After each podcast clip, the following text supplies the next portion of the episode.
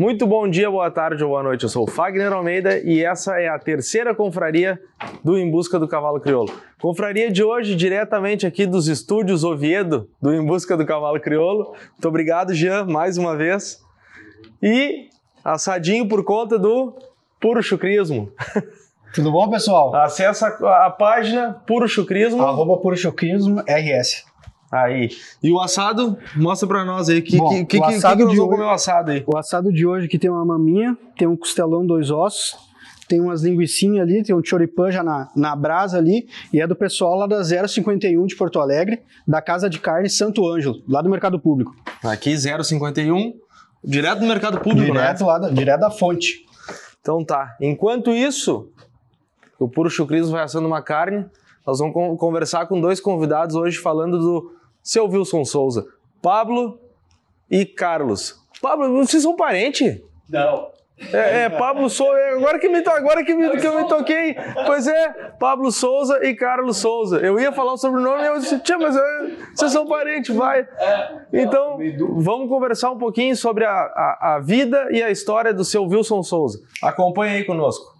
Mano, pessoal, já na mesa aqui a gente vai, antes de começar, fazer os nossos agradecimentos aos nossos apoiadores, que é a Supra, mais que produtos, resultados.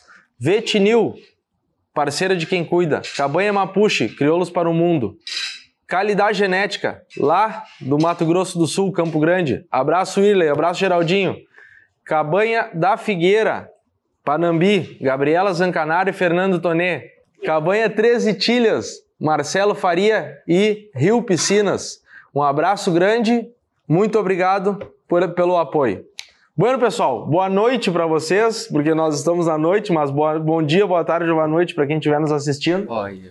Boa noite, Fagner. Satisfação estar aqui contigo. Obrigado pelo convite. Né? E a gente vai ter hoje uma pessoa que eu acho que sabe mais um pouco da história do meu avô que, que eu mesmo, que é o Carlos. E é Souza também, né? Pois é, pois É é. Souza, é Souza. Mas não tem o talento do seu Souza, não. Mas, Mas, tu, mas tu conviveu bastante com Convivi. ele e tu, tu sugou um pouquinho do talento aprendi dele, um né? pouco, aprendi um pouco. Fagner, vou aproveitar o jargão. Bom dia, boa tarde, boa noite. Que prazer, que privilégio estar aqui. Uma honra sentar nessa cadeira que já sentaram grandes dos meus ídolos, pessoas incríveis que eu admiro muito e aprendo. E quero aproveitar já para te dar os parabéns pela tua arte. Te vejo como um artista da fotografia. As tuas fotos me encantam há muitos anos e aproveito também para dar os parabéns por esse podcast, que é um programa sensacional, que só agrega para a raça, a raça ganha com ele. É um programa divertido, leve, de muita informação e que agrega muito. A raça só tem a ganhar o teu trabalho. Meus parabéns. E vamos fazer um programa muito interessante, relembrar grandes memórias que fazem parte da minha vida. Muito obrigado, muito obrigado pelas palavras. Eu acho, eu acho que bem de, de, de, de conversa nós vamos estar, né? Porque o homem fala bem, né? Então, Eu falei, eu isso, aí, falei. não- isso aí a gente vai estar tranquilo, né? Advogado Qualquer rim, qualquer rim de português já dá uma cutucada na bobagem. Mas, Guriz, eh, antes, eu já falei isso pra- pra ti, vou repetir de novo antes da gente começar. Eu só queria deixar uma coisa clara aqui. E, e- e não sei como que partiu esse, esse, essa iniciativa, tá? E, e te parabenizo, porque tu tá na frente disso sempre, que é homenagear o teu avô enquanto ele estava vivo. Porque hoje, não estou dizendo que ele não mereça isso. Hoje é uma consequência, né? Mas enquanto ele estava vivo, ele foi homenageado e viu muitas coisas. Né? Viveu. Então ele viveu, Viveu ele viveu, aproveitou. Nunca vamos esquecer de me arrepiar aqui. Uma mangueira lotada, ele chegou ali de bengalinhas, todo mundo segurando ele, ele se sentou ali, e ele fez questão de levantar quando ele foi mencionado aqui, quando ele foi mencionado na mangueira, e ele fez questão de levantar e saudar todo mundo.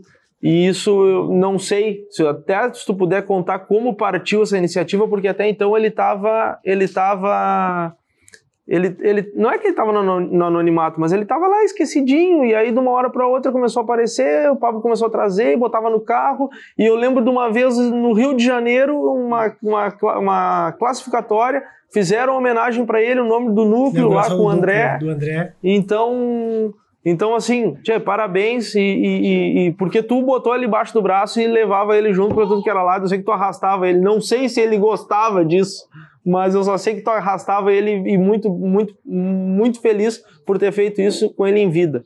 Falei demais já. Não, falei. Não, mas falou bem. Pois é, Fagner, foi assim, ó, meu avô teve uma relação muito grande, muito grande comigo, é, em relação quando ele teve o AVC. A gente sempre foi muito próximo. Ele morava lá fora, né? E eu estudando, morava na cidade, enfim. Mas quando ele teve o AVC, porque eu até comentei antes com o Carlos, a gente se reuniu para se preparar para o podcast, né? Evento importante. claro. E a gente conversou e eu disse para ele que até 2006 o meu avô foi assim, ó, intenso eh, no freio de ouro, né? Porque em 2001 ele encerrou a, a carreira dele aos 67 anos, né? Que dizia aquele boato, será que vai parar? Não vai parar e parou mesmo com o LS Balaqueiro com freio de prata. Depois disso, ele começou a treinar. eh, ele, bom, aí ele terminou o freio e ele disse assim: Bom, agora eu vou me dedicar ao que eu comecei, que foi meu começo de tudo, que foi a doma. Ele já tinha 68 anos, aí ele entregou os animais que ele tinha e voltou a domar lá fora. Voltou a domar e aí ele começou a iniciar. 2006 isso. 2006. Né? 2000 e, na verdade, ele terminou em 2002, ele ainda veio na morfologia, que ele tinha os animais, e aí começou, voltou, voltou a, a questão da doma, no começo de tudo, enfim. Começou a se pegar animais do, do, do tio Oswaldo, né, tio Oswaldo Pons, para fazer um preparo, enfim. Mas em pista, ele parou em 2001. E com isso, ele começou a ter uma vida social, digamos que ele não tinha, porque ele era só em volta ah, do cavalo crioulo. Focado naquilo lá. Focado sempre. O Carlos é, sabe bem, ele levantava às 5 da manhã, ele parava ao meio-dia e uma e meia ele estava de novo. Né? E ia até às 6. E não importasse quem chegasse. Não importasse. Seguiu não o importasse. Podia ser o Mas- proprietário do Podia cavalo, ser, ele. né? Então ele tinha uma assim, ó, ele era. Todo mundo pergunta qual é o segredo né, do, do Wilson Souza. E todo mundo perguntava para mim, perguntava para o meu primo Marcelo, né? E o segredo dele, eu te digo assim, ó, é, claro, talento, dom nasceu com ele, né? A gente, Wilson Souza já nasceu com esse dom, essa, essa conexão com o cavalo, enfim. Mas a questão toda era a disciplina. né? Ele era extremamente regrado. Ele era uma pessoa assim que, inclusive com os cavalos, ele nunca tirou férias. E isso eu te digo, é, em 68 ele começou a trabalhar com o seu Dirceu, em Uruguaiano. Tá? Então, de 68 até ele ter o AVC, ele mesmo cansava de dizer: nunca tirei férias, porque eu achava que nas minhas férias os cavalos, quando eu voltava, não ficava a mesma coisa. Então ele sempre foi muito regrado. Esse com certeza foi um dos segredos do sucesso dele. Então ele, ele começou a ser muito homenageado, começou a dar cursos, né, por aí, Palmeiras das Missões, enfim, até 2006. 2006 a minha avó faleceu, né, e aí ele realmente ele ficou por questão de emoção e tal e teve o AVC. No próximo ano completava sete meses de falecimento e ele teve o, AVC. Ele estava trabalhando normalmente lá fora, com esses animais que eu digo que ele estava domando, trabalhando com assessoria de cabanhas, nunca parou. Teve o AVC. E aí, Fagner, como tu diz, né, não é que ele parou, mas é que ele teve, por exemplo, acho que dois anos, né, e se restabelecendo, porque ele teve um AVC, é, assim, ó, ficou com dificuldades para caminhar, enfim. Então, nesses dois anos, ele passou a morar comigo, porque eu ia toda hora para fora, enfim, mas eu tinha meus estudos, né, eu no colégio e ele tinha o trabalho dele, eu ia todos os dias para fora, ele me buscava, mas a partir do AVC que a gente teve uma conexão mais próxima, ele veio para a cidade morar comigo e com a minha mãe, aí nós moramos. E aí ele come... aí comecei a ter esse contato, sempre tive, porque como eu digo, ele sempre foi um segundo pai para mim. Né? mas que eu quero te dizer é que essa conexão, como tu diz, ah, levava nas provas, ele gostava, né, que foi através desse pós-AVC. Porque ele era uma pessoa que nunca, ele sempre esteve em atividade durante toda a vida dele. Isso de Uruguaiana a Bagé. E o que que acontece? Ele parar de golpe foi muito difícil. né? Ele parar, ele teve o AVC, né? Ainda mais e da aí- maneira como ele era, né? como ele era. Ele era uma pessoa extremamente ativa, né? Então, ele parou, aí nós entregamos os cavalos para o Gustavo de Labari. O Gustavo pegou os cavalos, seguiu tocando, porque o Gustavo, na verdade, era o ginete oficial da cabanha. Pela toda a relação que o vô tinha com ele, com o tio Boris, toda a família de Labari, o Gustavo era o apresentador. Então, por exemplo, ele treinava alguns animais até do tio Oswaldo e outros criadores, mas na pista ele pendurou as esporas em 2001. Então isso ele passou dois anos se recuperando, enfim, a gente fisioterapia e tal, e depois a gente começou a retornar, uh, levar ele em provas. Eu comecei a levar ele em provas, né? e aí começou a voltar. Ele na verdade foi um, foi um momento dele, assim, não, não é, como tu falou, ah, não é que foi esquecido, mas ele estava no momento de, eu posso até dizer, de reaprender a viver, né? Porque ele foi uma pessoa, como eu te falei, extremamente ativo e começou, teve o AVC e limitou ele bastante. Né? Então começou. Mas essa nossa relação de prova, de pista, aqui em esteio, quantos anos eu, eu, eu trouxe ele, né? E ele me trazia, depois eu passei a trazer ele. Ele gostava, isso aqui para ele era, era a vida dele o freio de ouro, as provas, as pessoas, ver os amigos. Eu ia Não, a gente, via, a gente via quando encontrava aqui. Bom, eu tenho uma foto, eu tenho uma foto com a, né? com a Martina, acho é. que a Martina deveria. Tinha, não sei se tinha um ano ainda. Bem pequenininho. E aí ele pegou ela no colo já e já saiu pra ele. Tu via que aquilo ali não era um problema, não Sim. era uma coisa é ruim. É dele, ele ficava, ele ficava feliz, é, né? Natural. Ele ficava feliz, não, eu acho que de estar tá convivendo no, no meio, assim, de novo. É, tá, eu acho assim, ó, a questão toda que eu, que eu comentei até com o Carlos era assim, ó, ele. Eu me lembro quando pequeno, a gente não conseguia andar aqui no freio. Porque as, a cabanha era lá na. Cabanha, as cocheiras era lá no início do portão 7, e eu, guri pequeno, vinha com ele, a gente não conseguia andar, porque todo mundo parava, queria conversar, tirar uma foto, enfim. Né? E isso me marcou muito, porque eu comecei a acompanhar ele, enfim. Depois a gente voltou de novo à associação que eu sempre sou grato, né? Proporcionava para que ele estivesse aqui dentro do parque com todas as regalias possíveis, carro, enfim, né? Entrega de premiação. Entrega de premiação, ele entrava. Então, isso aqui para ele era a vida dele. Né? E eu fiquei muito feliz com o teu convite, principalmente por estar aqui junto com o Carlos, porque eu, eu sempre gosto quando me convidam para dar entrevista, é, que hoje na verdade, isso aqui não é uma entrevista, é uma é, conversa. conversa. Mas quando me convidam, assim, eu digo sempre que durante todos o, todo esse tempo que eu acompanhei ele, eu sempre era ele sempre em primeiro plano. Eu, eu era aquela pessoa detrás dos bastidores que levava, que, que cuidava, enfim, que, que proporcionava para que ele estivesse. Né? E me alegrava muito que, que ver ele feliz aqui. Hoje, infelizmente, cabe a mim, né? né enfim, estar à frente, a gente seguir com esse legado, seguir tocando isso para, né? Mas a questão assim, ó, o que, que eu quero te dizer com isso? Que que tudo era dele, ele gostava. Isso aqui para ele era a vida dele. E estar no freio, e principalmente por esse ano, está completando 40 anos o freio, para mim é uma data muito significativa. Porque teve grandes ginetes nessa, nessa trajetória toda, em 40 anos. Mas assim, ó, ele foi, como eu digo, ele foi o precursor, Sim. foi o que iniciou nessa jornada. Ele disse: Eu tive sorte. E que, que, e que mudou muito. A gente vai chegar nesse assunto, claro. mas, é, mas é o cara que, que, que mudou, né? Uh, bom, a gente vai conversar aí a questão até daquela lei que está que, que tá sendo proposta, né? Perfeito, da, da é. profissionalização do ginete. Até a gente conversou com o Marcelo da revista Horse, publicou lá, fez um agito também. Claro. Então.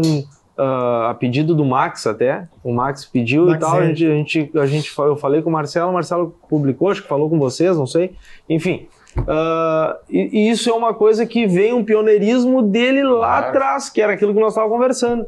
Sem e dúvida. eu acho que tu pode também falar melhor sobre isso. E eu te comentei assim, a questão quando me convido, eu sempre gosto de levar junto comigo pessoas que não só conheceram ele, mas que ele de alguma de uma forma ou de outra tocou na vida dessas pessoas, né? Por exemplo, quando ele quando o Carlos conheceu ele, depois ele vai contar melhor que eu, né? Ele sempre atendeu muito bem. Ele sempre dava conversa para a gurizada. Né? Esse é o, ele, aí o pessoal lá do Rio de Janeiro dizia, mas seu Wilson, mas o senhor dava conversa para o André Machado? Eu disse, brincando, né? E dava conversa para a gurizada, porque era o André, era uma série de gurizada naquela época de Bagé. Ele disse, não, os guris de hoje vão ser um grandes homens de amanhã. E ele sempre atendia bem, e ele gostava.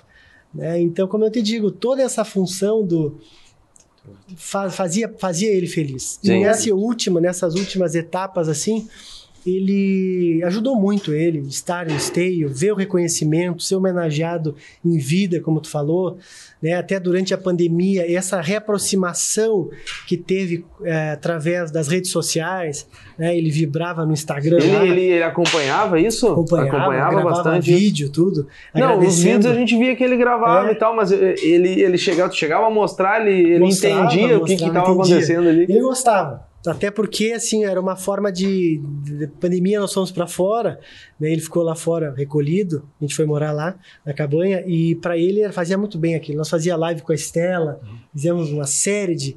E ele gostava muito do teu contato com o pessoal do Instagram, os seguidores, histórias que se reaproximaram. Por exemplo, ele, é, a primeira professora dele tinha 90 e poucos anos. O filho dela entrou em contato comigo dizendo que, olha, a dona Marina é professora, foi professora do seu Wilson. Não sei o que. Ah, que maravilha. Então, esse contato que a rede social proporcionou, né, através das redes, né? então fazia ele muito feliz. Muito lindo. Bueno, agora eu quero, eu quero chegar no, no, no teu caso aí, porque eu- tu, é, tu é advogado, Sim. né? Hoje, mora, nós estávamos conversando aqui, hoje, morador de Novo Hamburgo. Exato. Mas, mas tu, não, tu não é natural de Novo Hamburgo, tu Não veio sou de, de. Floripa, tu veio de Florianópolis, Sou Catarina. terminou morando um tempo em Montevidéu, trabalhando, e, e onde é que entrou o seu Wilson é Souza nessa linda. história? Wagner, a história é linda. Mas eu quero primeiro pontuar uma coisa que para mim é muito importante, porque tu tens uma audiência muito grande. É muita gente te assistindo. Tu és o Fagner Almeida, fotógrafo e titular do podcast. Pablo é neto do homem e eu acredito que todo mundo que conheceu e viveu a relação sabe e pode dizer: eu queria ter um neto assim.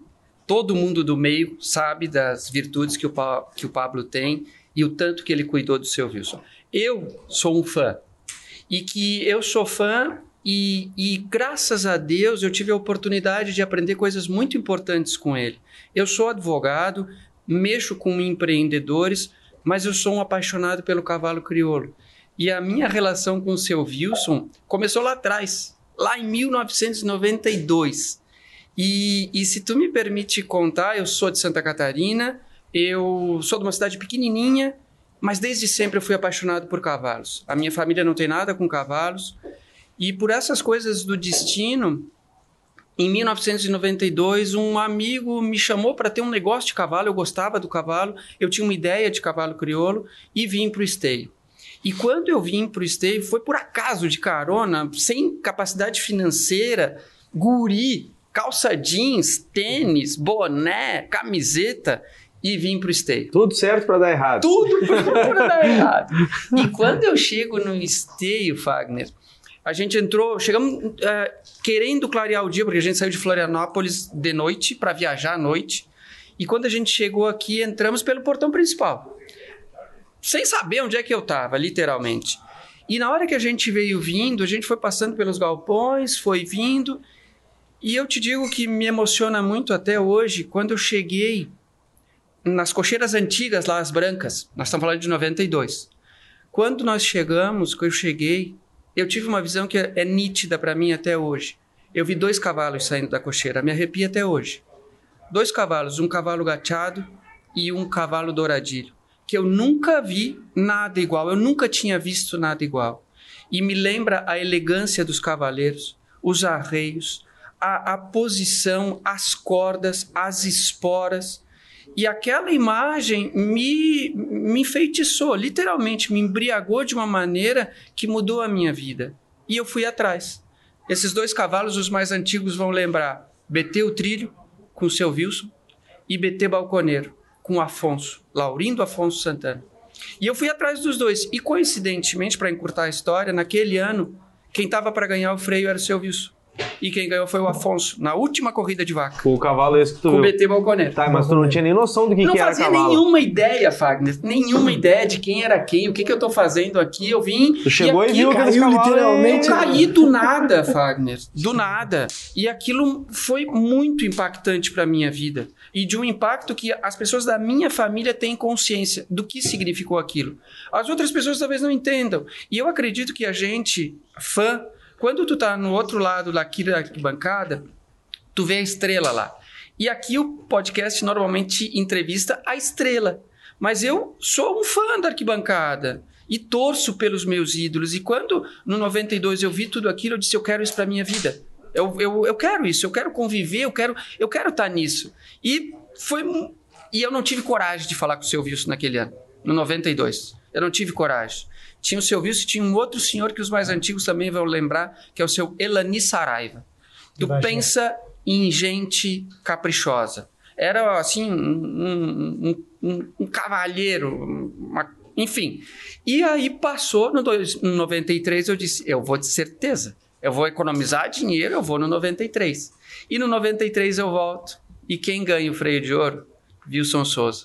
Com qual cavalo? La Fronteira Tormento. E eu fiz, Fagner, 50 treinos para ir falar com o homem. Mas 50, meu Deus, o que, que eu vou falar com ele, né?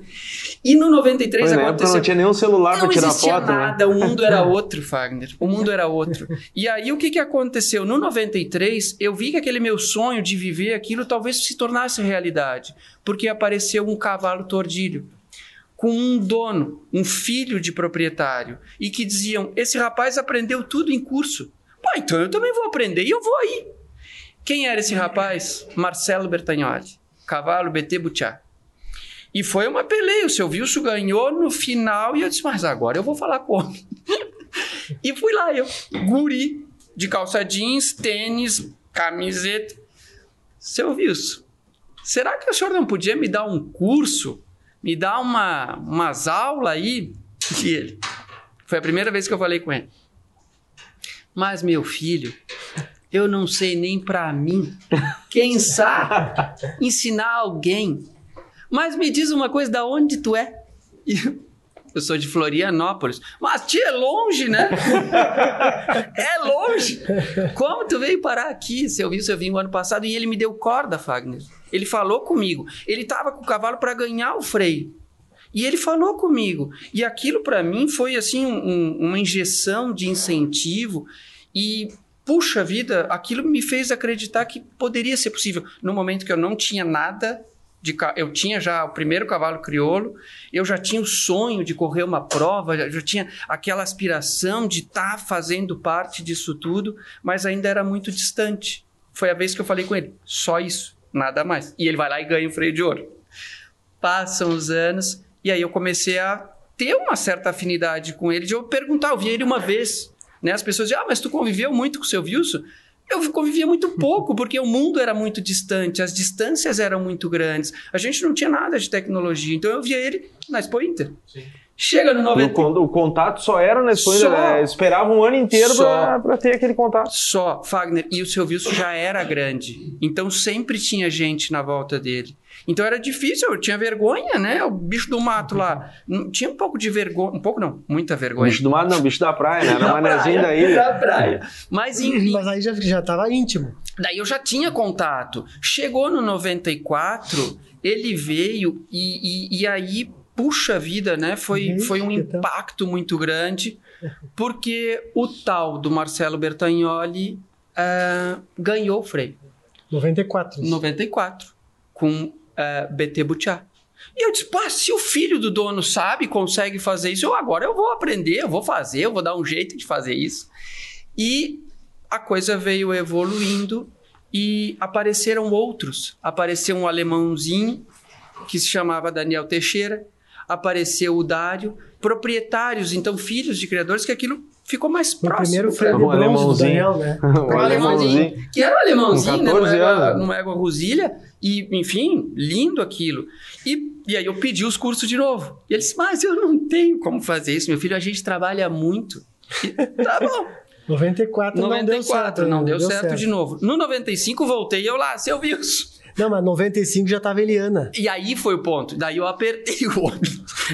mas eu vi o senhor tem até uma aluna. E, e para eu, para mim, né? Pra, pra, eu sou da cidade. E essa guria que ele trouxe, que era uma guria, era guria da cidade, filha de médico, estudante, não era uma pessoa do campo. Poxa, seu Wilson, mas quem sabe o senhor me dá uma aula, né? E aí o, o, meu pai, foi a primeira vez que meu pai veio no esteio. E aí estava o seu Wilson voltando para o meu pai. Seu Wilson, eu quero falar com o senhor, meu filho é, é seu fã. E ele estava numa égua tordilha chamada Beraki Butiá. Ele desceu, Fagner, atendeu meu pai e disse: Esse seu guri é um guri de ouro. Mas aquilo mesmo. Ai, nossa, mas ele me conhece, né? E aí conversamos um pouco com meu pai, e aí eu perguntei dos cursos de novo. E ele disse: Não, nós estamos organizando para ir em Lages. Pá, e Lages era perto da minha cidade. Então começou a ter uma certa. Perto, entre aspas, né? Exato, mas era mais perto do que o tal do. Bagé. E aí, nessa ocasião, ele foi lá dar o tal do curso. E aí eu fiquei uma semana com ele lá em, em Lages, com outras crianças, com outras gurizada, né? Mas foi fantástico. E aí eu convivi um pouco mais com ele, ele viu que eu conseguia andar a cavalo, né? Porque eu, até hoje eu não ando Ah. direito. Mas ele viu que eu poderia andar a cavalo e aí ele falou: ah, quem sabe nós vamos organizar para tu ir lá em casa. Pá, aquilo para mim foi assim, meu Deus, eu Mas vou o na casa. curso foi 95. 95. 96, quem é que ganha o freio de ouro? Meu querido amigo, seu Dado Azevedo. Pensa num homem caprichoso também nas coisas. O Dado ganhou. Aluno, aluno? Aluno, e o Dado era aluno do seu Wilson. Seu Wilson, o Dado ganhou. O senhor, ano passado, trouxe a Eliana. Me deixa ir lá fazer um curso. Ah, ganhou, ganhou no cansaço. Ganhou no cansaço. Foi literalmente. E aí, Wagner, o homem me diz: tá bom, meu filho, tá bom. Nós vamos lá, vamos organizar. Tu anota aí o meu telefone. Pá, pá. Não tinha WhatsApp, Instagram, Facebook, Twitter, não tinha nada. Era telefone. E ele me dizia: tu não me liga Mas muito tinha que tarde. pedir chamada ainda. E não, é, era uma outra vida, era uma outra vida, era muito diferente. Resumindo, 1997, eu tentei achar, eu não lembrei, eu não consegui achar. Se foi no final de fevereiro ou início de março que eu fui para tal da cabanha marca 2. Tu 97. pensa na aventura 1997. Eu, estudante de direito lá em Florianópolis, saio com meu carro, piá, com um guia quatro rodas emprestado, Ah, ir não até tinha Bagé. Waze, não tinha não Maps. tinha nada, e eu não conhecia, eu nunca tinha ido em Bagé, nunca tinha ido, não, não fazia a menor ideia. E eu me coloco nessa situação hoje que muita gente pode se colocar, como será lá? Porque eu não fazia ideia do que, que eu ia encontrar lá. Né? Como vai ser? O que, que eu vou falar com o homem?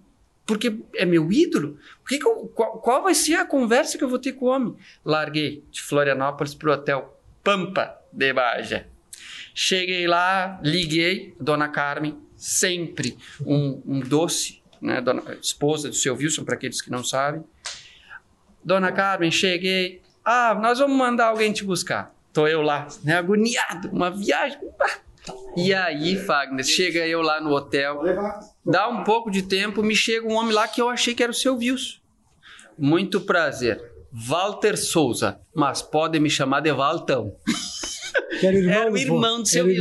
irmão. que foi me buscar no hotel pra ir, porque eu ia ficar no hotel, não ia ficar na casa dele, né? E era um sábado. Eu pensei, bah, sábado vai ser ótimo. Vou chegar lá, de certo, nós vamos conversar, Ah, sim. tomar uns mate. Ele achou que tava indo pra Achou colônia de férias. Mas era, era o que eu pensava, né? Não, vai ser, bah, vou conversar, como saber tudo das coisas. Mas que pensamento, né?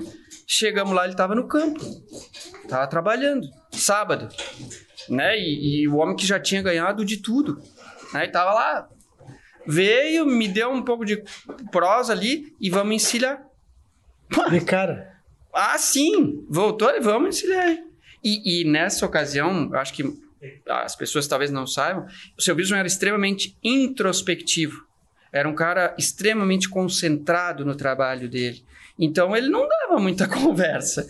E, e as coisas que me chamavam muito a atenção, os cavalos eram muito rápidos. Para os cavalos que eu andava, os meus pau de fogo lá, era muito diferente. Então eu tinha muita dificuldade, e até hoje, né? Se eu pegar um cavalo do Dudu Quadros aí, eu vou cair, porque eram- os cavalos dele eram muito rápidos. Então eu não, não sabia. E aí foi lá, e aí fomos indo, e aí nós começamos a conversar e aprendi coisas muito lindas com ele que eu trago até hoje para minha vida. Ensinamentos que têm a ver com cavalo, mas principalmente uma história de vida eh, de um empreendedor, de um sujeito que sempre, sempre esteve à frente dos demais. E isso eu, eu acredito a uma, uma inteligência acima da média. né? O seu Wilson eh, sempre conseguiu tirar literalmente o coelho da cartola. Tinha um talento nato, impressionante, impressionante. Então, todas as vezes que eu vi ele andar a cavalo, eu dizia assim: Meu Deus, mas isso aí não, é, não pode ser tão, tão difícil. Para ele, mostra ser tão fácil, né? Faz uma passagem dessas interessantes quando a gente estava nesse curso em Lages. Tinha alguns, eu, eu levei, algumas pessoas tinham cavalo, me emprestaram um cavalo lá e tinha um rapaz e ele tentando dizer faz assim, meu filho, faz assado, e nada de sair, né? Quando ele montou, parecia outro cavalo. Ele deu duas, três voltas ali que era outro cavalo, não era o mesmo. E assim ele fazia, ele tentava me dizer lá as coisas. Era impressionante o talento dele, mas ao mesmo tempo aquilo que a gente fala das escolas que ele passou na vida, né? Então ele sempre aproveitou muito e, e ele aproveitou a doma campeira das pessoas que viviam com ele. Ele apresentou, ele, ele aproveitou o talento de um grande compositor de cavalos, que era o pai da Dona Carmen, que era um exímio compositor. Então, quando eu fui lá no serviço, uma das coisas que me chamou a atenção, ele cuidava cavalo como cuida cavalo de carreira. Então, os cavalos ficavam nas cocheiras pequena, escura, tudo de buçalzinho de corrente, atado, pendurado, só soltava para comer. E mais nada. E ficava ali naquela escuridão, naquele breu ali. E, e, e outras Não, para aquele tempo. É, era diferente. Para aquele tempo. Diferente. Tá, hoje pode ser que. O Dudu tá aí, sei. pode até falar melhor isso, mas. Eu não sei uh, como é. Hoje pode ser que até faz uma. Porque isso aí era, acredito eu, que ainda mais pro. É, pro, ele tinha, pro, pro ele tinha um trato, né? né? Sem mais... dúvida, a ciência dele, ah. né? Ele tinha uma, uma forma de treinar que ele aprendeu, porque o meu bisavô, que ele mencionou, ele veio da Argentina, porque naquela época o padrinho do meu avô ele comprou um cavalo lá da Argentina de carreira. E aconteceu que o cavalo chegou em Uruguaiana e não teve o mesmo desempenho quando ele teve em Buenos Aires quando foi comprado. E o tratador desse cavalo era o meu bisavô. E aí os proprietários dos cavalos foram em busca lá na Argentina trazer o tratador para ver se realmente o cavalo voltava a correr ou não. E o tratador veio, em seguidinho, o cavalo voltou a correr com o mesmo desempenho e aí eles disseram: Ah, mas agora não podemos deixar esse tratador ir embora. Vamos deixar ele aqui. Tu não quer ficar aqui? Aí, maestro, maestro, fica aqui em Uruguaiana para nos atender. E aí foi quando meu avô, meu bisavô veio de, da Argentina, de Rosário de Santa Fé, que eles moravam, porque a minha família, até hoje eu tenho é, família na Argentina. E aí foi quando ele retornou, né, veio, passou a residir em Uruguaiana e trouxe a minha avó. Né? Então, a minha avó, que estudava em colégio de freira, que naquela época foi colega da irmã do meu avô, no colégio de freira internado. Então, foi, como, como a gente diz, sempre foi o cavalo que norteou o destino dele. Né? Então, a partir daí, ele pegou muita experiência. Ele começou a domar potro de, do Aras Itajaçu, do, do Peixoto Castro. Então, foi toda uma, uma trajetória assim até é, chegar no exército. Né? Isso no foi exército um foi um divisor águas. de águas que aí ele pegou a parte racional que ele não tinha. Ele sempre foi diferente no trato com os animais porque ele já, já aprendia, ele sempre foi muito observador, ele fazia a recolhida, a recolhida do campo, começou muito cedo, com 12, 13 anos ele já domava, né? Era um baita ginete. Então o que aconteceu? Ele foi sempre foi aprendendo, mas o divisor, a grande grande é, diferença dele para os demais da época foi através do quartel. Que aí ele teve o contato. clássica, né? Ele teve o contato com o capitão Campos do Exército, que era veterinário, porque tudo começou. Por isso que eu digo, o cavalo sempre abriu portas para ele. É uma coisa assim que realmente impressiona. Porque durante uma. Naquela época, o exército ele ia nas propriedades para buscar cavalo, para buscar, enfim, a pessoa testava o cavalo, serve ou não serve. Né? E numa dessas visitas do exército, Tava o capitão, tava toda a cúpula do quartel, foram lá numa propriedade, o Votava, que era de um padrinho dele. E aí ele foi, tá, o cavalo serve, não serve, tá, lá pelas tantas tinha um cavalo que era muito, muito, muito veiaco, um cavalo velho violento. E aí o esse rapaz para ele, não, viu, se tu vai lá atrás, dá uma acalmada no cavalo e quando chegar para se apresentar na frente da, do capitão para ele estar tá manso, porque aí a gente vende o cavalo. É, já, já vende, já faz a, tira, tira a tira febre a dele lá atrás. Só pra chegar podrezinho. Então, ele chega na frente do, do capitão e dá tudo certo. E lá pelas tantas, chegou na frente, quando ele levou o corpo para galopar, o cavalo sempre prendeu a corcoviar. E foi uma baita corcoviária e todo mundo do exército ficou observando aquilo. Terminou tudo, ah, o cavalo não me serve. Realmente não me serve. Mas o que me serve é o Juquinha que está em cima do cavalo. Com que idade tu tá, meu filho? Digo, ah, vou fazer 18 anos ano que vem. Então tá, aqui tá o meu cartão. Meu nome eu sou capitão do exército do 8 Regimento de Cavalaria aqui de Uruguaiana. Você apresenta lá, que eu vou ter que puxar pro meu time. Então ele já entrou. Não vendeu o cavalo, mas vendeu o... Imagina. Já E vendeu. aqui eu quero fazer uma parte, Fagner, que é assim, o seu Wilson era tão inteligente que se hoje tu disseres assim, eu fiz hipismo clássico, então eu tenho uma, uma, uma base do hipismo clássico. E se hoje tu disseres assim, ginetes do freio de ouro, o Rodrigo Pessoa, que talvez seja o cavaleiro mais famoso, mais premiado do Brasil, vem fazer uma, uma, uma escola, vem fazer um curso aqui de noções básicas de hipismo clássico. Quantos vão?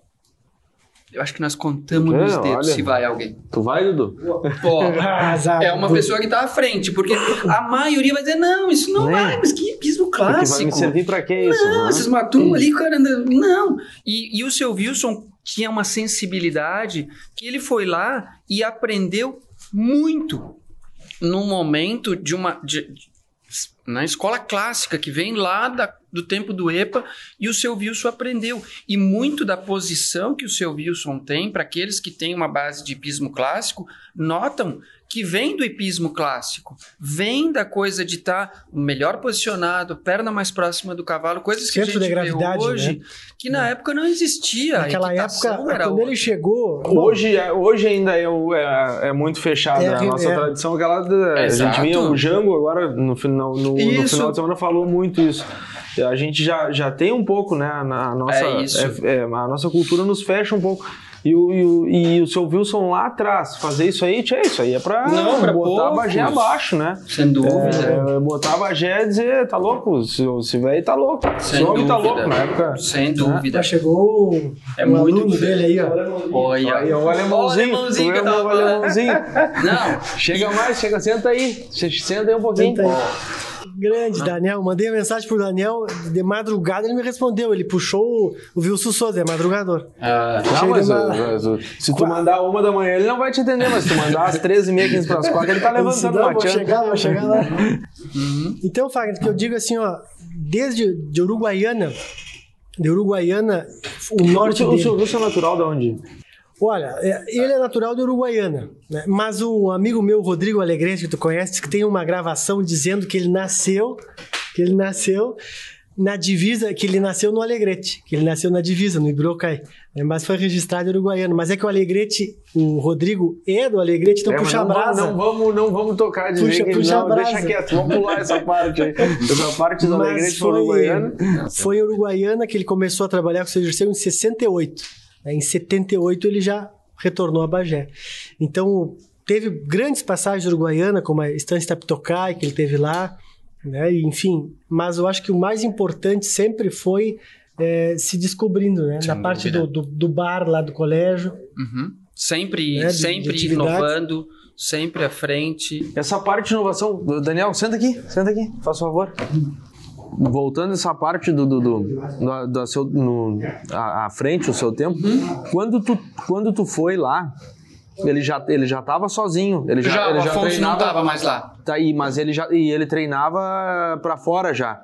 Sim, porque o que que acontece, né, Fagner? O seu Wilson, ele foi tão, tão brilhante que se a gente pensasse em qualquer desses guri bom, esses aqui tem uns bem bom, quando ganha, todo mundo fica perto. O cara fica bonito, fica charmoso, fica elegante, todo mundo quer estar perto. Mas quando ele perde, nem sempre é assim. Daniel já teve uma tapeada Mas quando ele perde, não é bem assim. E, e aí eu trago para o meu mundo do empreendedor que o empreendedor ele muda quando alguma coisa deu errado. Quando deu errado é que eu vou mudar. E quando eu estou ganhando, dificilmente eu mudo. O que, o seu Wilson fez em 90? Ele tinha ganhado freio de ouro, ganhou freio de ouro.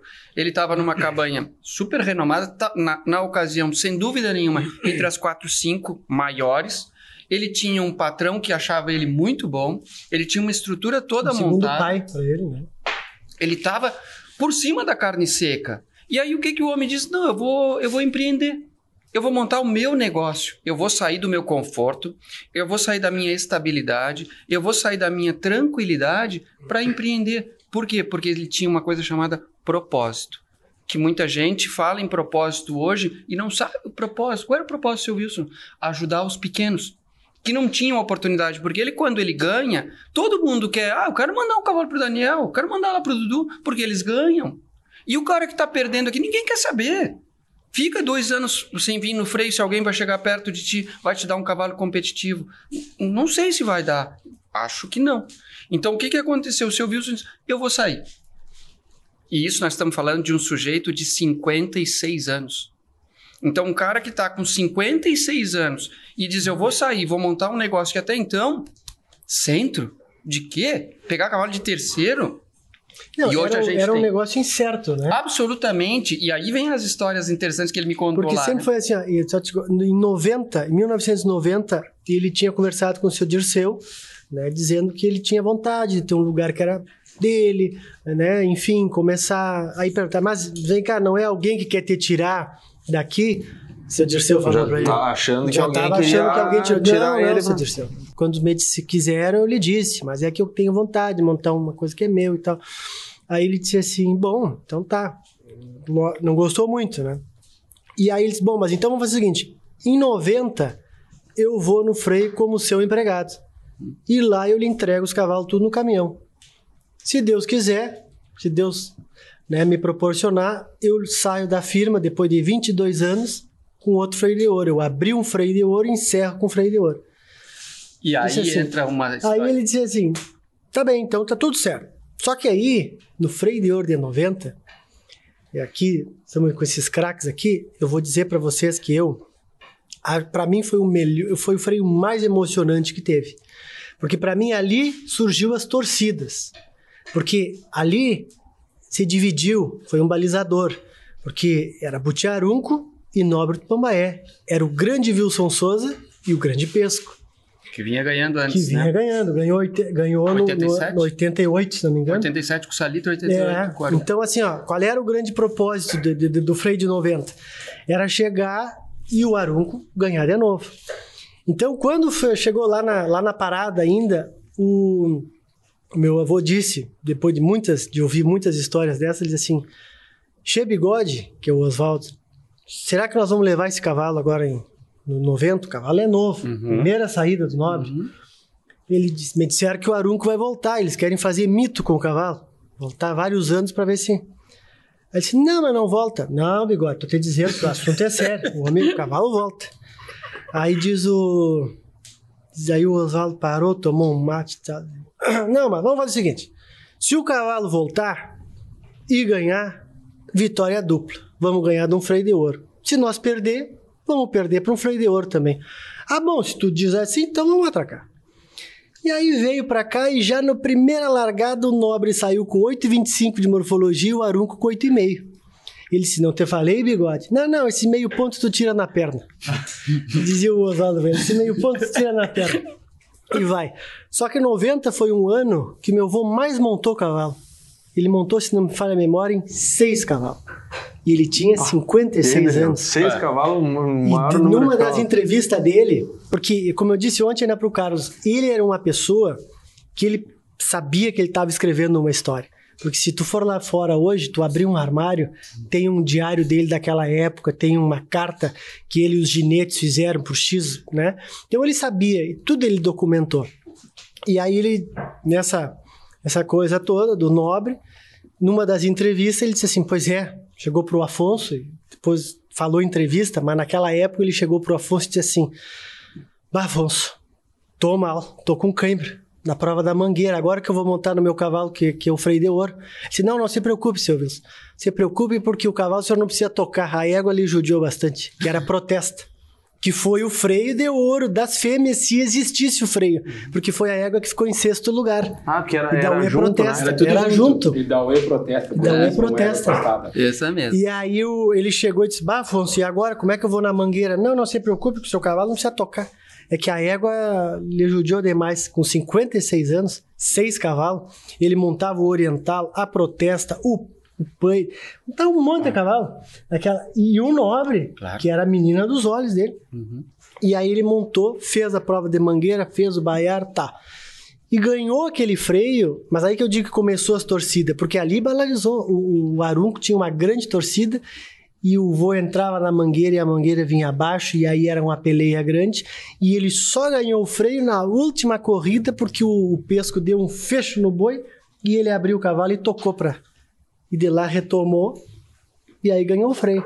Então foi uma vitória maravilhosa para ele. Foi a capa da Zero Hora, né? A despedida de um, de um campeão, o Centauro Rio Grandense, saiu capa tudo. E foi a primeira vez que nós temos um, uma simpatia grande pela Supra, que foi a primeira vez que saiu no Campo e Lavoura, porque o Ricardo La Roça estava iniciando lá fora. As primeiras reuniões que, que o Ricardo fez foi através do voo lá. E o Ricardo apareceu na parada da Pons, não tinha, não tinha uma noção. Ah, Wilson, Wilson. Ah, qual é a ração que o senhor dá pro nobre? Eu disse, ah, dou uma ração tal. Não, vamos dar o turf para ele, da Supra. Então vamos dar o turf. O vô gostou, o cavalo ficou uma máquina, e aí diz o vô, chegou na. na- ganhou o freio e disse assim: E aí, seu Wilson, o que, que o senhor diz? Não, eu dei turf e cheguei inteiro na final. É a capa do Campo Lavoura. É, Chegou inteiro, o nobre chegou inteiro na final com a turf. E aí começou essa parceria, Wilson Souza e Supra.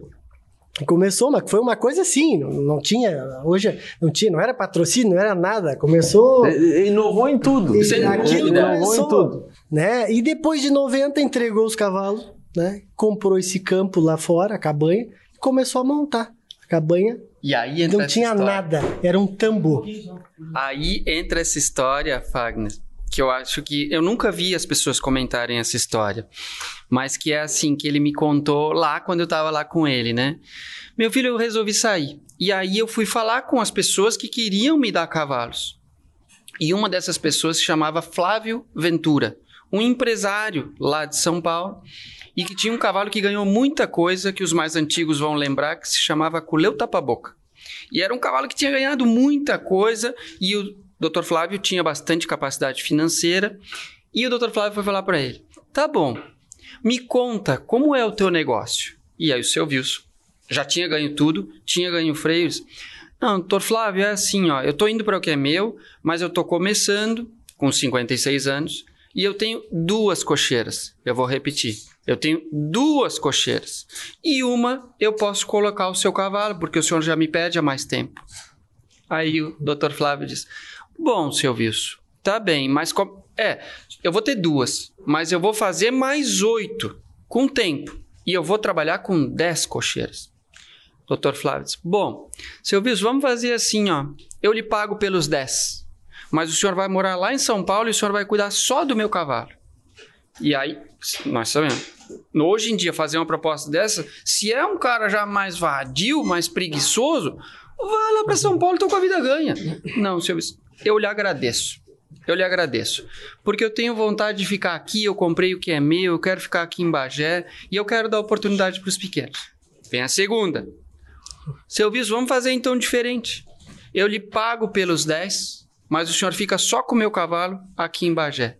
E aí, de novo, um gentleman. Eu lhe agradeço. Mas o meu propósito foi dar oportunidade para os... Me arrepia, porque ele falava assim, meu propósito foi dar oportunidade para os pequenos. No momento que tu tá saindo do conforto para ir para uma situação de risco, aparece um sujeito e quer te pagar caixa cheia, que é a conta que ele deve ter feito, para dizer: não, com 10 vai dar certo. E aí o cara desiste e ele diz: não, mas eu quero dar oportunidade para os outros. Isso é de um, de, um, de um propósito, de um caráter, de uma determinação para um sujeito de 56 anos. Tchê, tem que tem que respeitar. Não é qualquer um, em qualquer profissão, em qualquer carreira, e por isso eu comento que é uma, uma. Eu falo aqui, como eu te disse no início, como um fã.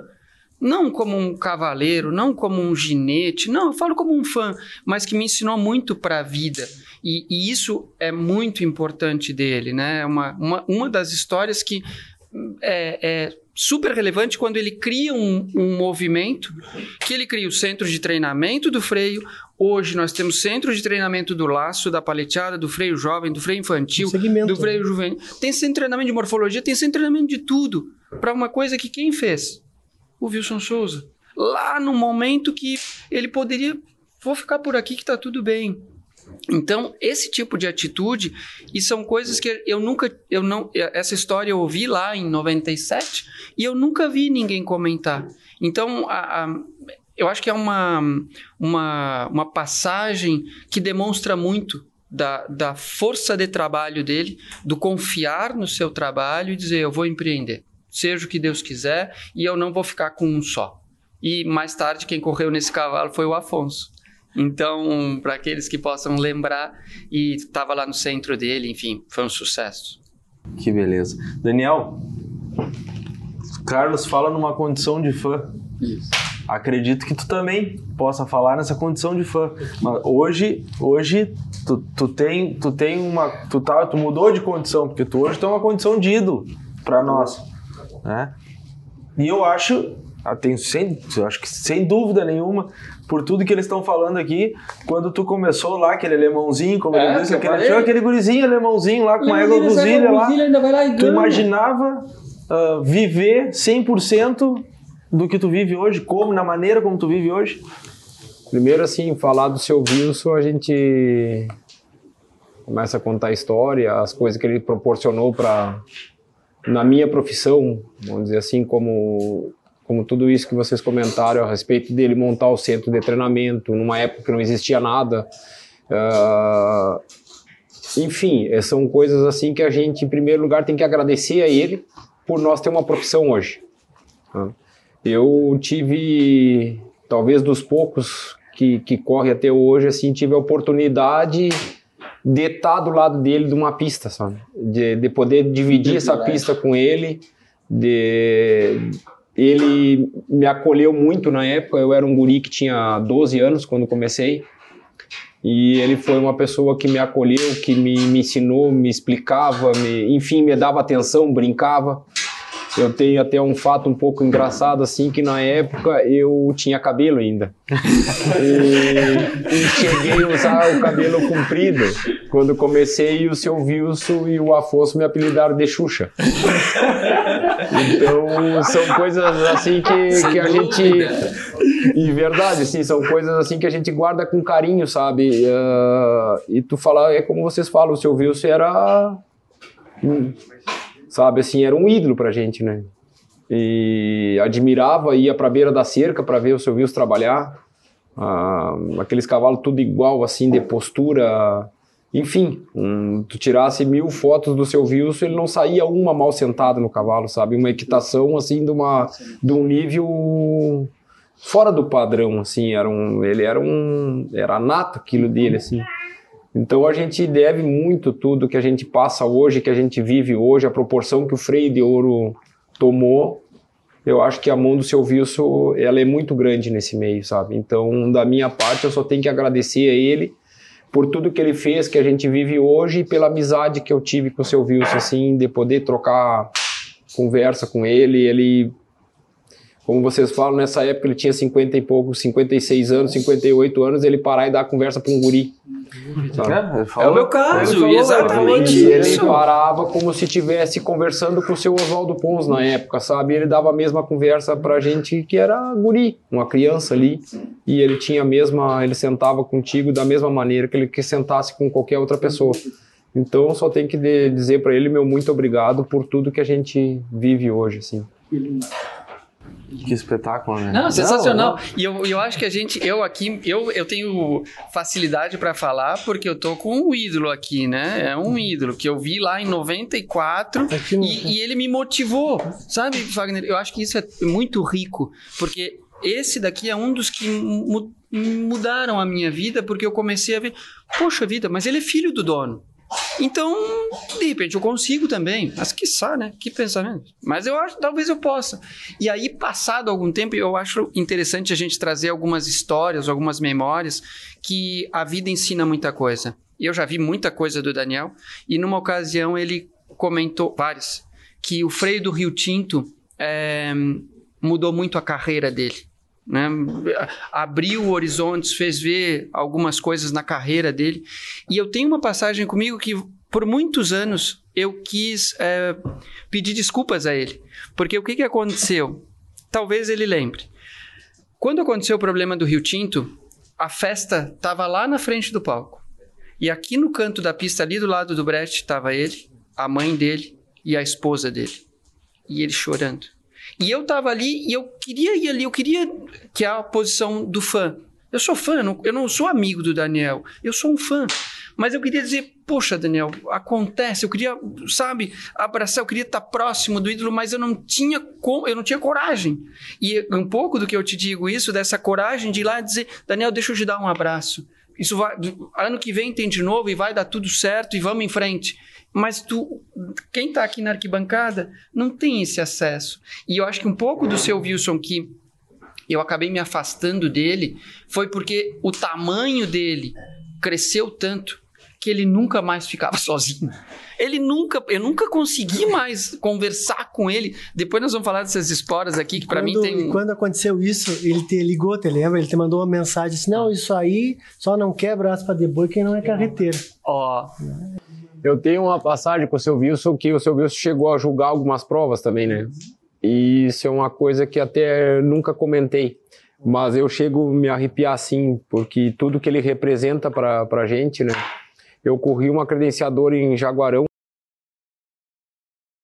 Na hora que os jurados foram cumprimentar nós ginete, quando terminou a prova, ele apertou minha mão e ele sempre teve um carinho enorme, eu sempre tive um carinho enorme por ele. Ele apertou a minha mão e disse: se eu fosse começar hoje, em ti que eu. Olha só. Tu que seria o meu espelho, assim, sabe? E aquilo para mim, sabe, me emocionei na hora porque vindo da pessoa dele, então uma coisa assim que te deixa como tudo que eu falei assim era, era uma pessoa diferente muito assim. o Wilson é uma pessoa que, que a gente só tem que agradecer mesmo pela, por tudo que ele nos. Sem dúvida. E eu, eu acredito, né, Fagner, que o ídolo, a estrela, o cara que faz o show, ele tem que ter uma, uma, uma responsabilidade e, e, um, e um cuidado com o personagem. Porque as pessoas que estão fora veem um personagem, né? E que esse personagem é um sujeito de carne e osso que tem alegria, tem tristeza, tem frustração, erra. tem erra, é, sofre. E, mas ao mesmo tempo, quando ele está com o fã, na imensa maioria das vezes, ele tem que ser a estrela. E o seu Wilson sempre conseguiu estar com o público sendo a estrela. Então, é muito difícil hoje, quando a gente estava falando, poxa, não sei se o Daniel vai vir, se ele vai poder vir. Eu disse, mas puxa vida, eu me coloco eu na minha posição. Eu tô lá em Brasília para fazer uma sustentação oral no STJ, concentração total, porque amanhã eles têm aqui gente no pé deles. E aí vem, não, vamos fazer um programa aí de falar um pouco Vamos da tua história. Vamos então. conversar Eu tenho muito compromisso. E eu entendo quando eles eh, necessitam desse tempo, né? Dessa, né? é, é muito sério. Então, é, por isso que eu falo que quando a gente está aqui no outro lado da cerca, é, a percepção é outra. E essa percepção, eu comungo, é, vamos pensar assim, lá no dia do freio de ouro tem 14 estrelas, 14 cavaleiros lá. E tem aqui 20 mil, na televisão, sei lá, mais 20, 30, sei lá, 50 mil. A estrela irradia tudo isso. Então, a, a, a pressão... E tem que ganhar, né? Tem que ganhar, tem que ir lá. Então, é- esse circo todo. Porque se não tiver o resultado, não vai cavalo depois, né? Não! E- então, e, e- essas, essas circunstâncias que eu acredito que o seu Wilson tenha também contribuído muito, né? E aí vem aquela história que eu comentei no início, que quando eu estava lá e, e eu me coloco na situação, né? Ele, a história do Itaí, lá que todo mundo conta, mas eu acho que quando ele me contou isso tudo, me deu um, um outro norte. Ele dizia, meu filho, a minha égua boa era amarela. A amarela era boa. A amarela era boa. A preciosa era boa. Mas a boa era a amarela. E aí a história que veio do Itaí, que ele estava com o cavalo domando e tal, e veio o bigode lá. Tem uma prova, como é que é? Vamos, não vamos, vamos, não vamos. Ah, vamos. Mas eu quero ir com a amarela. Não, vamos com esse daí. Não, mas esse aqui, potro. Tem um potro. Lá é forte. E, e o seu bicho já tinha ido lá em Jaguarão e já tinha ganhado. Que é o negócio. O Daniel ganhou com o teu cavalo, Fagner. Eu quero que ele ganhe com o meu agora, né? então ele, ah, vou levar a amarela. Não, não vou. Vamos com o Rosílio. Vamos com o Itaí. Vamos, não vamos. Liga lá e descobre. E aí vem o bigode não, é uma prova, tem, tem uns potros também. Um lá e descobre. Ah, é. isso. E é isso. E aí tá, não. Então, se a prova é de potro, dá para nós levar. Mas para mim transpareceu muito claro, ele não queria levar o cavalo. Levou. Quando chegaram lá, bota para caminhar, diz o seu bigode, não tem nenhum cavalo de boca atada. Só o nosso. Como é que nós vamos competir com essa gente? E aí, você, ah, agora que nós já estamos aqui, agora vai, né? E aí ele me falava isso. Meu filho, eu pensei comigo. Ganhar vai ser muito difícil, mas nós vamos fazer bonito porque eu tô bem de a cavalo. E me arrepia até hoje, né? Porque é uma circunstância que eles enfrentam muito. Do o que, que eu vou enfrentar na prova? Será que o cavalo vai fazer o que fez lá em casa? Será que ele vai andar? E o proprietário está aqui no meu pé? Então, toda essa circunstância me agrega profissionalmente.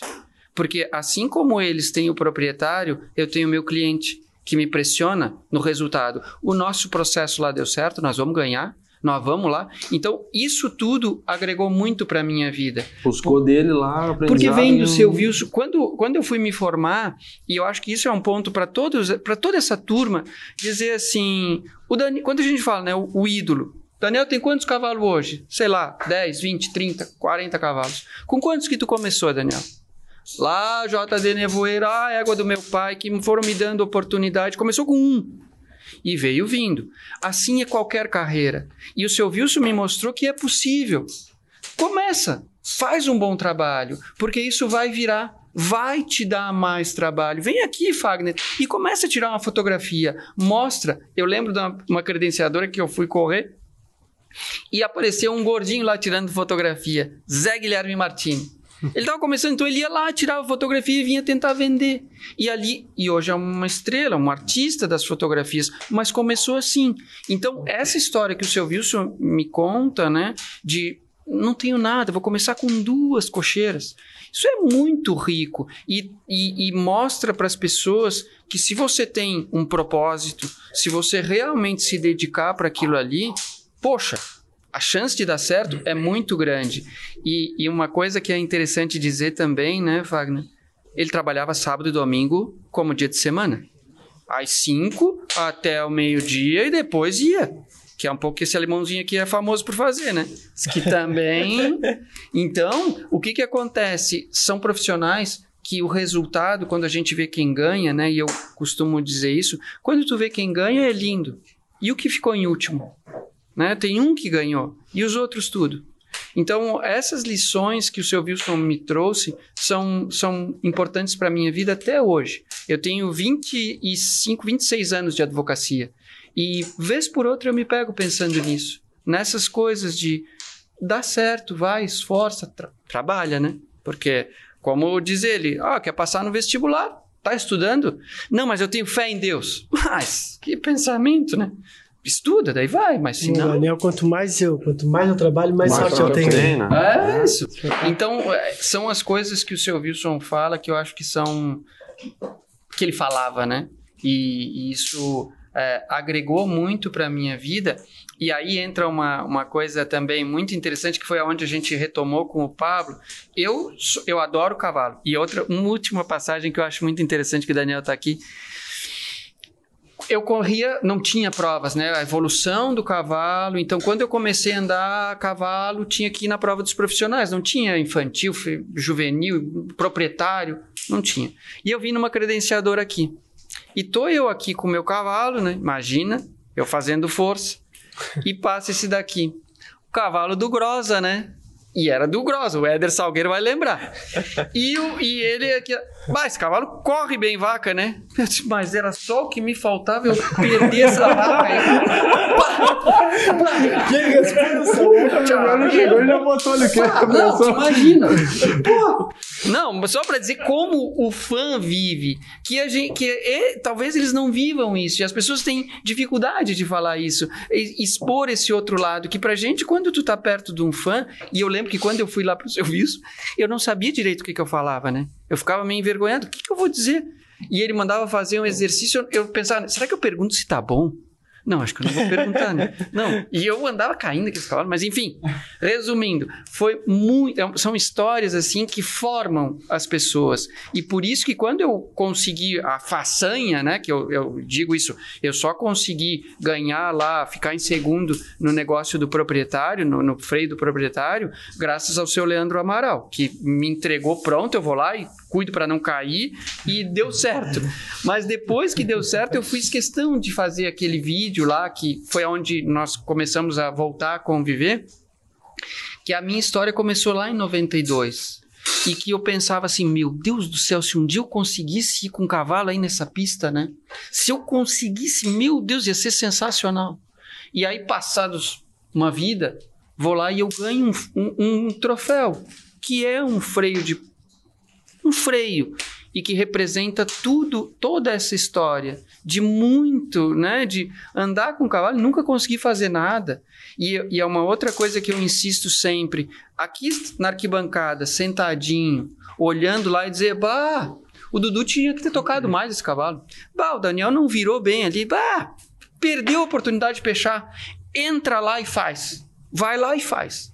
Depois tu vais ter um outro uma outra dimensão do que é essa prova. E aí todos os meus parabéns, elogios para a associação que fez uma prova de um grau de dificuldade que é assim, coisa do outro mundo não existe no mundo. Eu gosto, né? Eu comentei aqui, eu fiz hipismo clássico, passo por outras escolas da equitação.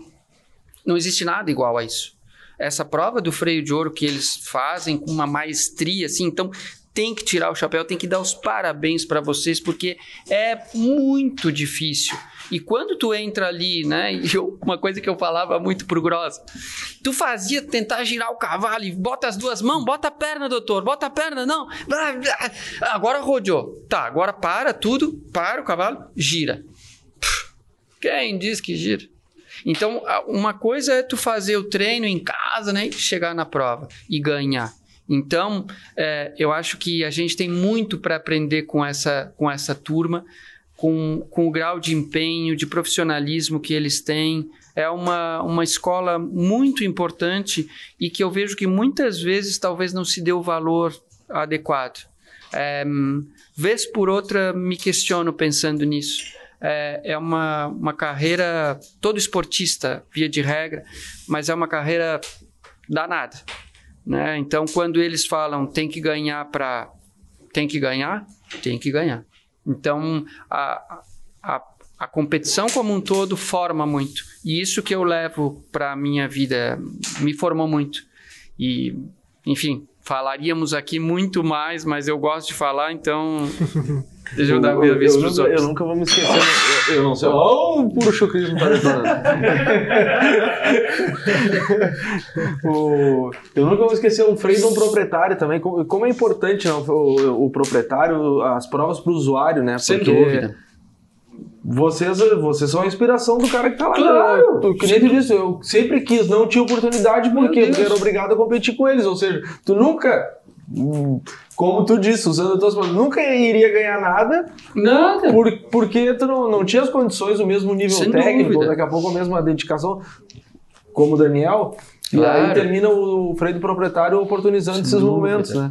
E uma vez eu não vou lembrar quem foi ali, sei que era o primeiro freio do, do proprietário dele, e ele eu ficava em cima ali tirando foto ali e quando ele sai de dentro da parte que é o B só tem uma parte ele sai assim ele olha pra mim assim nunca mais xingo nenhum ginete isso aqui é horrível eu não vou lembrar quem foi entendeu? Eu nunca isso aqui é horrível Claro. Porque a pressão de dentro pra fora é muito maior Sem né? dúvida. E é outra coisa que eu costumo dizer, né? Quem é que assiste o freio de ouro e que nas últimas paleteadas não acelera o coração? É. Não dá tem, o frio na tem. barriga. Não dá aquela Mas a sensação. gente ali fotografando já, já dá, é diferente Então a magia dessa competição é fantástica. É fantástico. É- Eu costumo dizer que, que eu acho assim, eu fico feliz, né? Sempre fui- sou muito grato ao Daniel, a toda a turma dos ginetes pelo carinho que eles sempre tiveram pelo vô, né? Então assim, a gente eu ligava pro Dudu incomodado, Dudu me faz um vídeo, Dudu. O Dudu me mandava um vídeo, não sei se ficou bom. Não, mas ficou bom, né? E aí o carinho que vocês tinham com ele, que isso que motivava, né? Para ele ele, eu não tenho dúvidas que vira esteio e tá lá naquele momento lá do pódio, lá sentado, é mesmo limitado depois do AVC, para ele ele é como se ele tivesse ganho outro freio de ouro, né? porque ali aquilo era a vida dele. Imagina a dificuldade de caminhar, ele descia lá do camarote da BCC no meu braço ia até na areia ia para sentar lá, como tem umas fotos Ah, que tu tirou um dele monte de gente, tem o pessoal da Massey Ferguson ali, quantas vezes me pediram pra tirar foto, os guris me mandam, o Éder, meu compadre, é, é assim, ó, era ele fazia, ele ele dizia, é, aquilo ele se doava pro freio, sempre se doava. Eu fico assim emocionado porque a gente vê, sabe a questão do, a gente até às vezes não tem muita dimensão do que ele representa na vida das pessoas, né? O Carlos me disse e eu me aproximei do Carlos e a gente tem, ele me ajuda nos projetos do instituto, né? Agora da escola de ginetes que eu estou montando, né? Porque o que que eu digo sempre? Eu digo que se não fosse o ginete, nós não estaríamos em 40 anos. Não é Wilson Souza colaborou, mas teve Valmir Falcão, Pesco, né, o seu Monteiro, né, teve tantos outros, meu Deus, né, Telmo Alves, que dizia que pro vô andar a cavalo tinha que cortar as pernas, tu é muito grande, negro, ele dizia pro, né, lá de Uruguaiana, tem que ter que cortar as pernas, aí dizia o vô para ele, não, tem que, eu tenho que ter cavalo bom, que aí tu vai ver que eu vou aparecer. Né? Então, assim, aquela coisa de Uruguaiana, aquela que surgiu, né, quantos ginetes passaram por aí, escreveram a sua história, né? Todos. O vô, a gente pode dizer que tá, representou a classe porque foi o primeiro, mas através dele gran- grandes, né? grandes ginetes passaram por ali, né? E que eu tenho orgulho de se eu não conheci, eu, eu tenho vejo fotos deles, estão no livro, a gente tentou, sabe que uma biografia sempre tem lacunas. A gente nunca consegue todas as fotos possíveis, nunca consegue todos os depoimentos, mas o que que a minha grande missão hoje, né, é dar valor pro ginete. Porque o Wilson Souza virou lenda. Virou, né? Como eu disse pro Felipe Silveira, Felipe, a escola não é para tirar um Wilson Souza, porque isso é como Pelé, dá um em um milhão. É, é o dom, a pessoa nasce com isso. Mas é mostrar para essa gurizada do, do nono ano, que a gente já tá com essa turma, a primeira turma começa dia 1 de julho em Bagé, é mostrar para eles os valores que o cavalo proporciona. Aqui, né, a gente ia fazer uma coisa pequena, rodeado de amigos, valores, é, o exemplo que ele causou para o Carlos, que ele deixou para o Daniel, o legado que ele deixou. né, como eu digo, ele foi o precursor, mas através dele vieram grandes pessoas e que merecem o nosso respeito. Uns não estão mais aqui, como ele, mas ele, como eu digo, vai passar. O Milton Castro tem nove freios, né? Passou ele, mas é que eu digo, não é a quantidade de freios que fazem dele seu, não. Não é ah, o ginete do século, ele diz: Ah, me deram esse título. Eu fico muito feliz, mas eu acho que eu não sou tudo isso. Porque ele tinha uma humildade muito grande. Né? muito mais do que ganhou cinco freios de ouro, quatro de prata e dois de bronze. né? Mas ele construiu uma forma de, de, de vida né, através do freio. O freio era a vida dele, mas ele era muito mais que o freio. Ele era o ser humano. Tu podia chegar em qualquer lugar que ele estava firme, né? com todas as dificuldades, nunca perdia a força, a força de, de comando, a força séria dele. Né? Então isso que é o exemplo ah, que fica para todos nós, fica para o Carlos, fica para o Daniel, é a gente manter essa gurizada junta, motivada e dando valor para o ginete do freio. Porque o freio chegou a 40 anos, mas é graças a eles. Eu, como eu digo, eu tô aqui para manter o legado vivo, mas eu não sou é, assim, ó, eu não sou sozinho, eu preciso de vocês. Tem um projeto de lei tramitando lá no, no na Câmara de Câmara Federal para regulamentar a profissão de domador. A gente fez o projeto. A gente precisa que passe. Quantas pessoas não se aposentaram? É, o vô teve sorte na vida, tinha talento, teve sempre. Mas quantas pessoas não se aposentaram e que precisam desse espaço? Quanto a, porque a vida, como disse o Carlos, é dura. Essa gurizada do nono ano lá, ó, eles vão ir para o Felipe, como eu digo, Felipe, o nosso trabalho, a nossa missão aqui, tu, tu tem ideia do impacto que vai causar isso? Por exemplo, a, guri, a gurizada podia estar de tarde, sei lá, fazendo o quê, e vão estar aqui, no teu centro de treinamento, durante uma hora e meia. Vão tomar aqui café contigo, vamos, né? A aula, primeira aula, a gente vai chegar, vai mostrar um vídeo, que todas as aulas é assim. A gente vai mostrar um vídeo de todos vocês. Todos. A gente vai pegar momentos, Wilson Souza, como está o freio hoje, vai dizer. Se tudo que eh, o Felipe vai dizer, a gente vai dizer, ó, se a gente está aqui hoje, é graças a eles. O Wilson, o Telmo, todos. Né?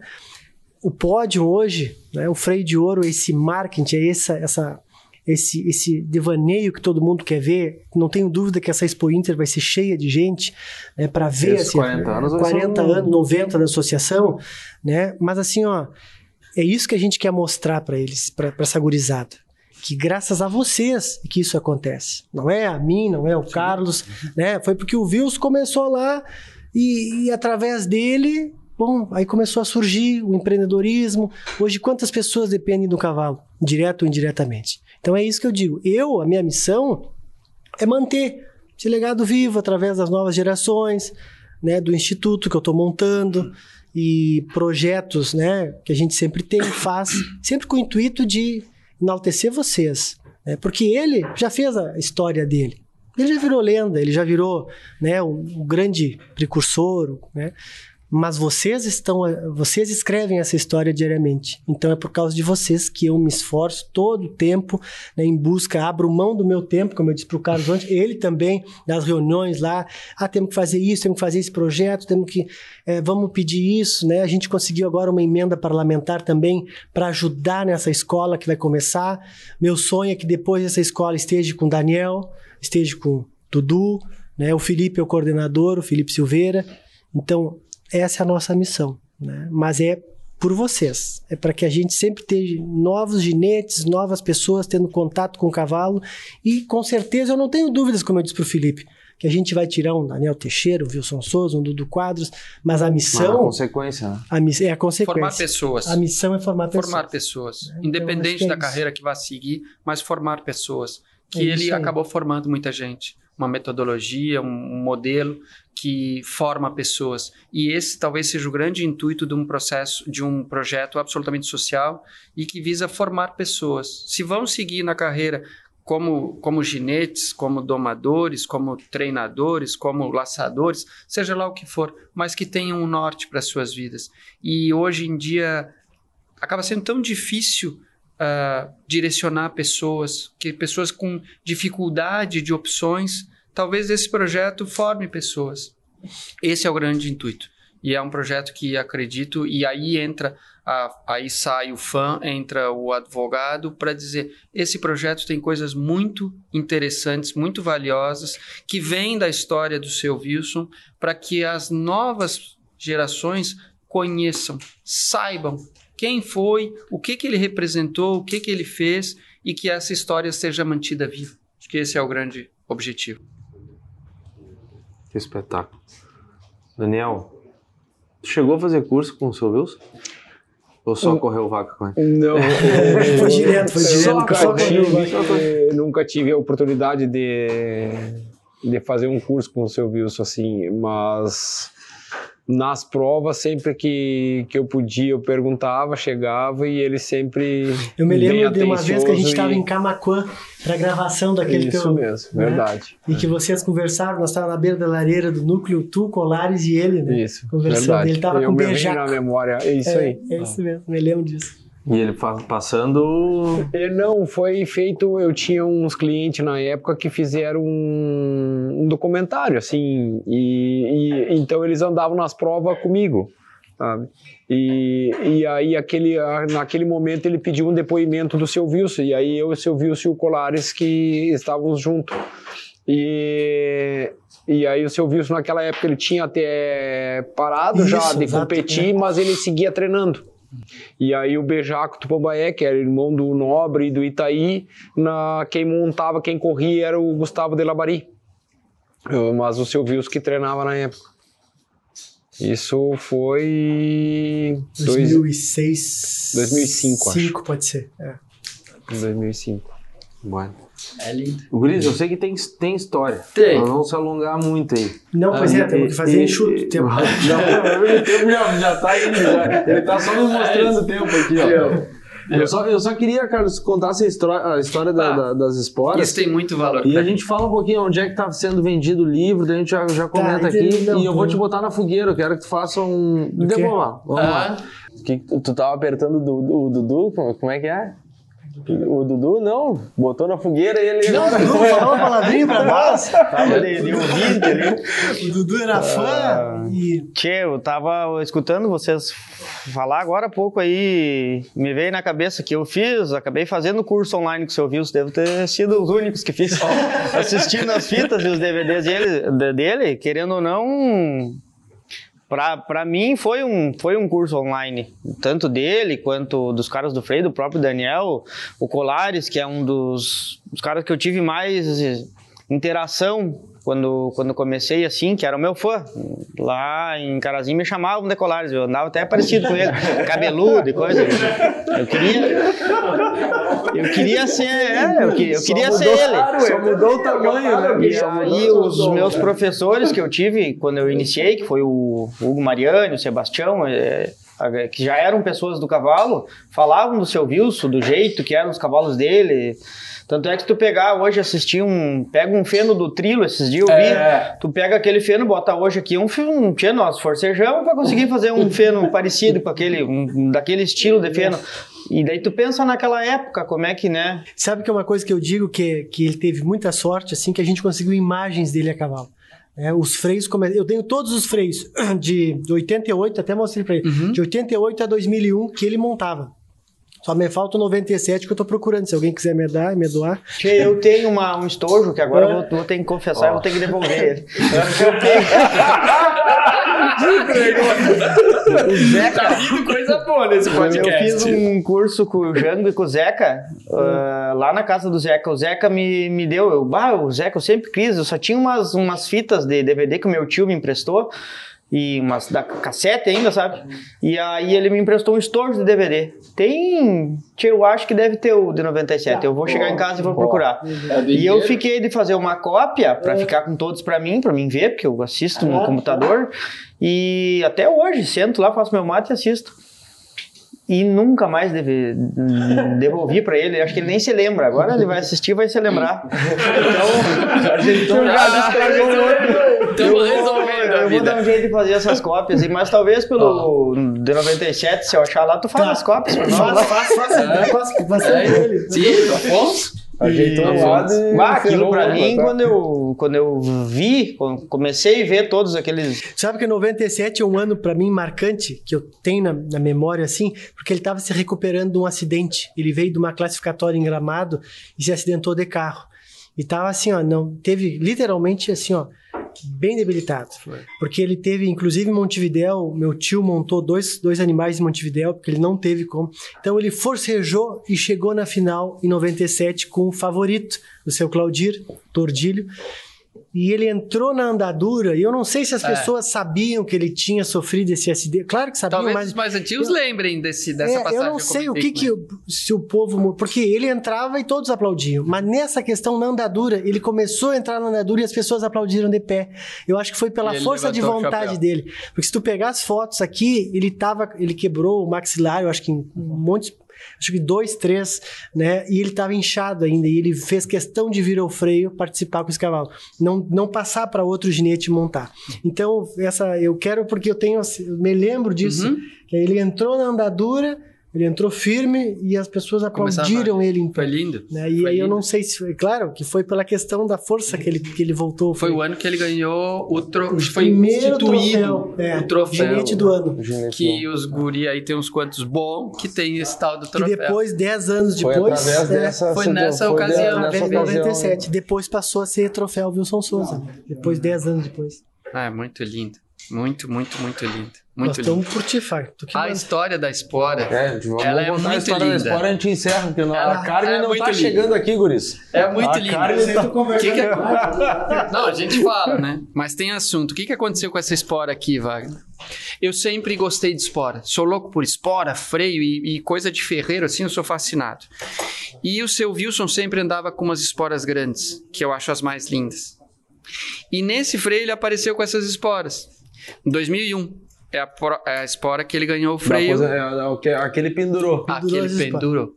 Só que o que, que aconteceu? Lá em 2001, não, ele não dizia muito que ele ia parar. Era um burburinho, que ele vai parar, porque vai, não vai, vai, não vai. Terminou o freio. Ele é freio de prata. Foi um ano interessante, porque o cavalo que ganhou foi o Carrasco e a égua foi o Colares, a Lenita.